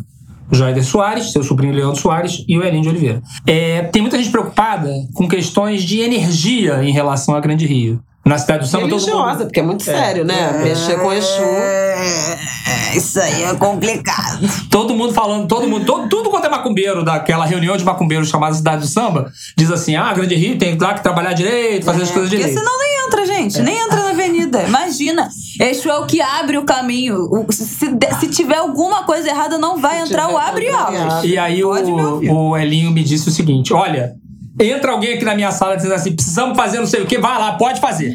Quanto custa? Pode fazer e ele paga. Ele pode fazer, ele paga, ele manda fazer. Não tem o menor problema. É isso aí, tá fazendo senão- tudo pra dar certo. Já vimos muitos, né? Muita E na Grande Rio teremos as duas avós de Marte. Pois é, Valéria Bastos, mãe do Rafael, ela é doutora em serviço social, professora e é especialista em assuntos de catadores, já trabalhou muitos anos com isso, é a segunda mãe do Tião, né, que todo mundo conhece, que é lá de Gramacho. Pois é, Tião Santos, que vai estar né, no desfile, no Vai, último vai estar. carro. Ela vai desfilar no carro, nesse carro que minha mãe falou, né? Da, da Estamira. E você vai vir. O em qual? segundo carro. Onde vemos? Onde procuramos Flaviol também no desfile? Eu venho no segundo carro com o Gambambala e provavelmente Babada Ailton Né? Moreira. Então, assim, veio no carro dos macumbeiros. Gente, É o carro do Padê, o carro do mercado e o carro do Padê Exu. é o carnaval da Afropatotinha, né? Não, Só total. dá ela. A galera vai fazer tour, assim, todo mundo nas mesmas escolas. É sobre isso. Bom, fechando o desfile do grupo especial, tem Vila Isabel com o enredo Canta Canta Minha Gente, a Vila de Martinho, homenageando Ah. Martinho da Vila. A Grande Rio vem pra quê?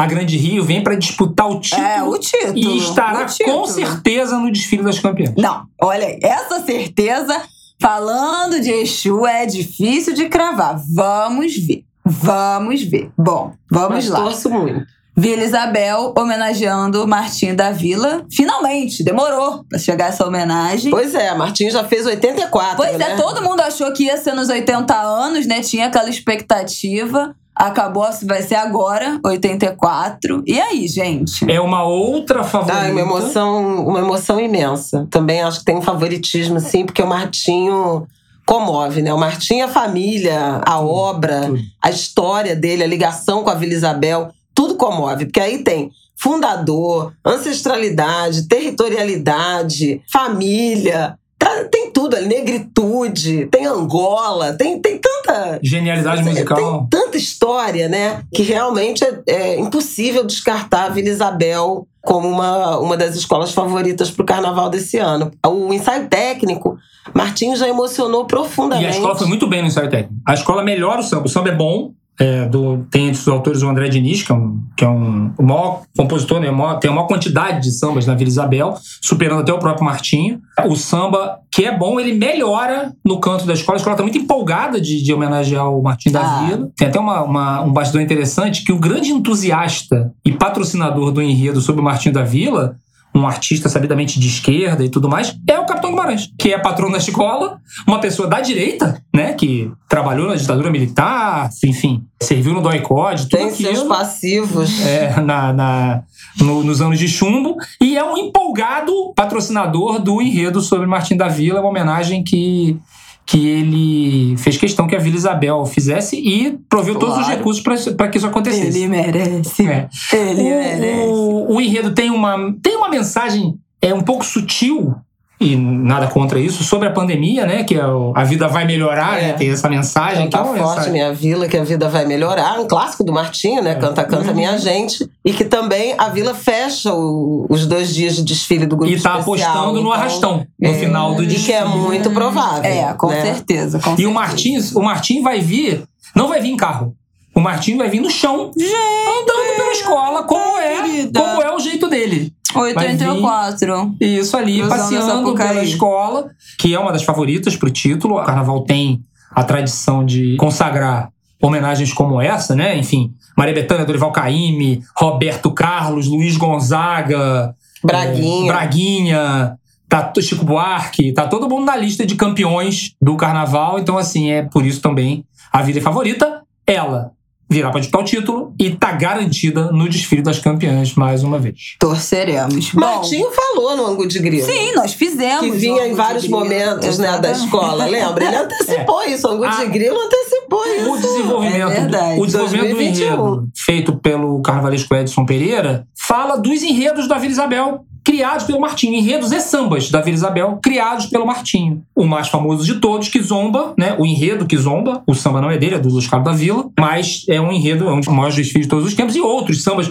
o samba Tem o Raízes, título, a Vila que, Isabel. que é um samba enredo sem rima. E vários sonhos Que até sonhados. referenciado. Fazer sem rima, só você pra fazer sem rima. Isso. Então, assim, é, é sobre isso. O enredo da Vila Isabel, Edson Pereira, que deixará a escola depois do desfile para dar lugar ao Paulo Barros. E Mestre Macaco Branco Tinga, né? Grande intérprete. grande intérprete. Mestre Macaco Branco, A rainha de grande bateria, mestre de Sabrina bateria. Sato, que é uma ótima rainha também. E a rainha Ótima é a. Sabrina Sato, faz muito sucesso também na Sapucaí. Bom, dito isto, encerramos o grupo especial. Eu só queria dar uma passada geral, sem colaborações, porque já temos mais de uma hora e meia gravada de Ango de Grilo. Então, sem colaborações aqui do- dos participantes, eu quero só dar uma passada nos enredos da série Ouro e mais rápido ainda do Carnaval de São Paulo. Pra deixar um gostinho, se vocês tiverem mais interesse de procurar escolas específicas, de assistir. Vamos lá.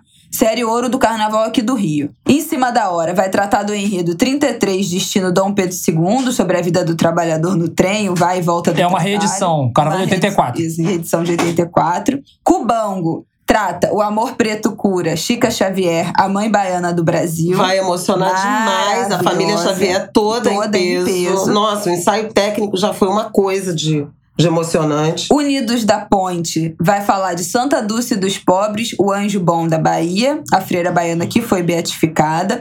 Porto da Pedra traz o enredo Caçador que traz alegrias, homenageando Mãe Estela de Oxóssi. Odeca e Ode... Não me chamaram, mas Se alguém também eu tô trabalhando. isso. Alô, pessoal de São Gonçalo. União da Ilha do Governador canta o enredo O Vendedor de Orações, que exalta a fé por Nossa Senhora Aparecida. Unidos de Bangu, Deu Castor na Cabeça, falando da história do bairro de Bangu, do Bangu Atlético Clube e do bicheiro Castor de Andrade. um papo que o Aidano já Ah, teve, né, no início. Ah, o de Nossa Senhora Aparecida, sob a ótica de um escravizado que é, produzia as imagens. Também tem uma africanidade aí presente. Desenvolvido tá? pelo Caê Rodrigues, ótimo carnavalista. Última escola do primeiro dia, Acadêmicos do Sossego, enredo Visões Xamânicas. A escola vai trazer profecias dos índios sobre o fim do mundo. Dos índios, não, né? Dos indígenas, que eu tô indígenas. lendo aqui, tá índios. Profecia dos indígenas sobre o fim do mundo por causa da falta de cuidado dos humanos com o planeta. É, enredo do Salvador. André, Rodrigues, É. Aquele da Beija-Flor. comissão de criação da Beija-Flor. Bom, segundo dia de desfile da série Ouro. Lins Imperial, Mussum pra sempre, estraga o Mac hoje com a Lins, vai ter muito samba no pé, homenageando o humorista Mussum, que nasceu na comunidade. Preto, homem Isso aí preto. precisa dente.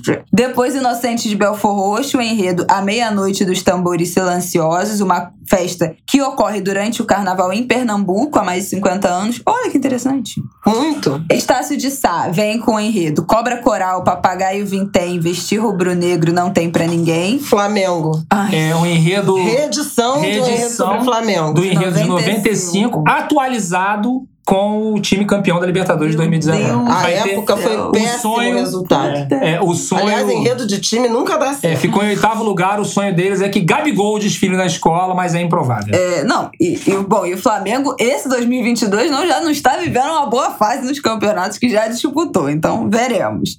Acadêmicos da Santa Cruz, enredo Axé Milton Gonçalves no Catupé da Santa Cruz, que homenageia o ator-diretor Milton Gonçalves.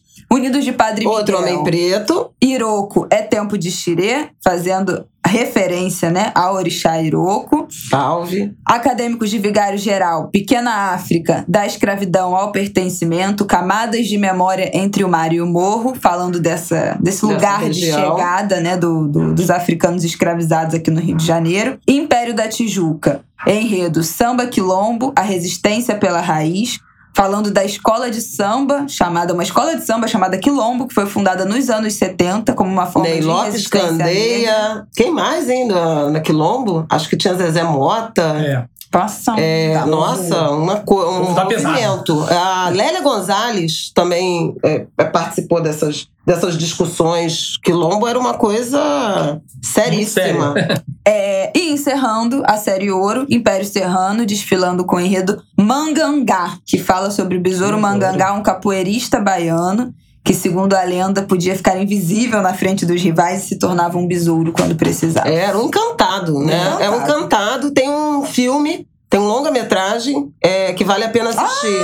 é. Sim, sim, sim, sim. E, e favoritíssimo do grupo Império Serrano, para voltar ao grupo, ao grupo especial, que é o seu lugar, o lugar do Império Serrano. Vai É muito mal verdade. uma festa que prescinde do Império Serrano. Verdade. É, com o carnavalesco Leandro Vieira. É o carnavalesco do Olha aí. Império no, na série Ouro. Ele que foi, foi o protagonista da, do, do título da Imperatriz em 2020, também na série Ouro. E aí o Império contratou o Leandro. Última passada agora nos enredos de São Paulo, mais curto ainda, vamos lá. Acadêmicos do Tucuruvi, enredo Carnavais de lá pra cá, o que mudou, daqui pra lá, o que será, que fala sobre a história do carnaval e os próximos passos aí da tradição. A escola Colorado do Brás vai homenagear Carolina Maria de Jesus com o enredo Carolina, a Cinderela Negra do Canindé. Muito bom, É tô lindo curiosa. isso, tem uma territoriali- territorialidade também. A Vera Eunice ficou emocionadíssima porque a Carolina morou na região, tá se sentindo muito acolhida de a mãe ser homenageada nesse enredo. Havia uma, uma grande intenção de um bonde do Rio de Janeiro para desfilar em homenagem a esse, Afropatotinha. nosso, esse nosso bonde, mas eu não sei se isso vai ser viável em razão né, de pandemia, Se não de sabe até agora, não vai ser viável. Não, eu não vou, chegou. mas eu não sei se a Conceição, por exemplo, vai. Entendi. Enfim. Mas é um enredo que foi muito abraçado pela família, pela filha de Carolina Maria de Jesus e por todos nós, da, todas nós da comunidade feminina negra. Mancha Verde com o enredo Planeta Água. Tom Maior com o enredo O Pequeno Príncipe do Sertão. Aí vai contar a clássica história de Antoine de Saint-Exupéry. Como é que É fala? o Pequeno Príncipe, O mas Pequeno como Príncipe cenário. como cenário, o Sertão Nordestino. Desperdiçou uma oportunidade de fazer o Pequeno Príncipe Negro, né? É, que é pois também inspiração Mas do nosso Rodrigo nordestina- França, que será homenageado na Beija-Flor. Que também é a questão nordestina aí por causa de São Paulo, né? A maior É, cidade também- nordestina do Brasil. Faz sentido. Unidos de Vila Maria. Enredo O Mundo Precisa de Cada Um de Nós, a Vila é Porta-Voz. Dragões da Real com o enredo Adoniran, homenageando, né? Adoniran Ótimo Barbosa. Vai Vai, ou Vai Vai com o enredo Sankofa, Volte e Pegue, Vai Vai. Mais um enredo afro. a enredo afro da. Vai Vai, que é do Vai Vai, que é uma escola de samba essencialmente negra, tinha sido rebaixado, inclusive com um enredo sobre afrofuturismo. Volta Pois agora ao é. carnaval e dobra a aposta. Vamos Bonito lá. de ver. Gaviões da Fiel, enredo Basta, é, se baseando em movimentos como Black Lives Matter, vai abordar Enredo muito político, né? questões sociais, raciais. Lembrando que o Corinthians tem uma tradição de defesa da democracia e tal. Acho importante observar Gaviões. Mocidade Alegre, com o enredo Clementina de Jesus, o enredo Clementina, cadê você? Parece, Maravilhoso. Pelo que contam na Rádio Corredor, a distância, pelo que dá pra captar aqui, é a favorita pra ganhar o carnaval. Opa, que bom. Águia de Ouro, enredo Afoxé de Oxalá, no cortejo de Babá, um canto de luz em tempo de trevas. Canção de Luiz, de Luiz Antônio Simas. E É, o enredo é, do verdade. Simas. A Águia de Ouro é a atual campeã, que foi campeã com Laíla Olha é, em 2020. Barroca Zona Sul, com o enredo A Evolução Está na Fé, Saravá Seu Zé, Saravá. Zé Pilintra, Rosas de Ouro. Olha Exu aí também em São Paulo. Exatamente. Rosas de Ouro com o enredo Sanitatem, é isso? Sanitatem. Sanitatem, que vem do latim e significa cura. Então vai falar sobre os diferentes rituais de cura. Muito interessante. Eu É. adoro esses enredos assim, igual o banho da Beija-Flor, que era vários tipos de banho. Eu adoro o banho. Ah, enredo de Alexandre Lozado. Império de Casa Verde. Enredo, o poder da comunicação, Império, o mensageiro das emoções. Não, isso aí não dá pra mim, homenageando Carlinhos Maia. Gente, desculpa. Bom. Vem, vem, vem, vem, vem, vem. aí não, não, não, não. Eu Eu também. achei que era o Quando eu li, eu falei, Exu, mensageiro da das comunicação. Sobre a importância da comunicação através de uma homenagem ao influenciador Carlinhos Maia, desculpa, é pra ser rebaixado. E aí, não, como esse homem não dizem- dá. Esse homem não dá, E gente. aí, como dizem os compositores, vai fazer um samba sobre isso que eu quero ver. Não, não, não, não, não, não, não, não, não. Isso aí não dá. Pelo que eu entendi, se tiver na ordem aqui isso que eu li, vai fechar o carnaval direto pro rebaixamento. Ah, não, que horror. Eu não tenho paciência pra isso, gente. Homenagear Carlinhos Maia? Pelo amor de Deus. Angulers. Uma questão rápida. Tchau. Uma questão rápida. Os desfiles de São Paulo acontecem é, com- é, de maneira inédita é, no mesmo dia dos desfiles do Rio. Isso aí foi uma Sexta e sábado. crise. A TV Globo transmite os desfiles de São Paulo somente para São Paulo, desfiles do Rio no Globoplay, e transmite para o resto do Brasil inteiro os desfiles do Rio de Janeiro. Ah, tá. Que já falou, meu Deus, o que, que eu vou assistir? Coutinho estreando né, na narração do carnaval, juntamente com Alex Escobar, comentários de Pretinho da Serrinha e Milton Cunha, showman. Imenso. E os, e os desfiles do, do grupo de acesso também terão transmissão na quarta e na Para o quinta-feira Rio de Janeiro. com Mariana Gross e Pedro Bassan. Comentários de Lucinha Nobre e nosso amado Leonardo Bruno. adjunto, Léo Bruno. É isso, gente. Acho que deu pra gente passar, deu pra gente ver como tem muitos enredos, muitas enredos afro, muitas personalidades negras sendo homenageadas esse ano. Que bom que seja uma constante no carnaval, porque a gente sabe que quando falta patrocínio, arruma um monte de enredo afro. Quando tem dinheiro, o povo vai falar de qualquer coisa menos falar de negritude. Que essa chave vire e que esse seja um indicativo de carnaval trazendo mais ainda a questão racial, afro-religiosa. Adoro, adoro, adoro, como diz Vicky. Bom, é isso. Bom carnaval pra você. Quer dizer, bom desfile das escolas de samba pra vocês, porque não é carnaval. Que seja um feriado incrível, que a gente aproveite. A gente ainda não decidiu exatamente o que a gente vai fazer em relação à apuração, né? Porque a apuração vai ser na terça-feira a partir de 4 da tarde. A gente pensou em atrasar o Angu, mas teria que atrasar muito pra dar tempo de fazer edição. Então acho que vai ter Angu de Grilo normalmente na terça-feira. E a gente solta aí na quarta um extra sem edição, né? Um extra Uma edição extraordinária, muito Só pra rápida, gente comentar a apuração. Tá bom? E eu é volto isso. pra comentar a apuração. Tá bom, então tá, tá bom, né? contratado. É isso. Beijo, gente. Bom feriadão pra vocês e bom desfile. Até. Beijo, beijo, beijo.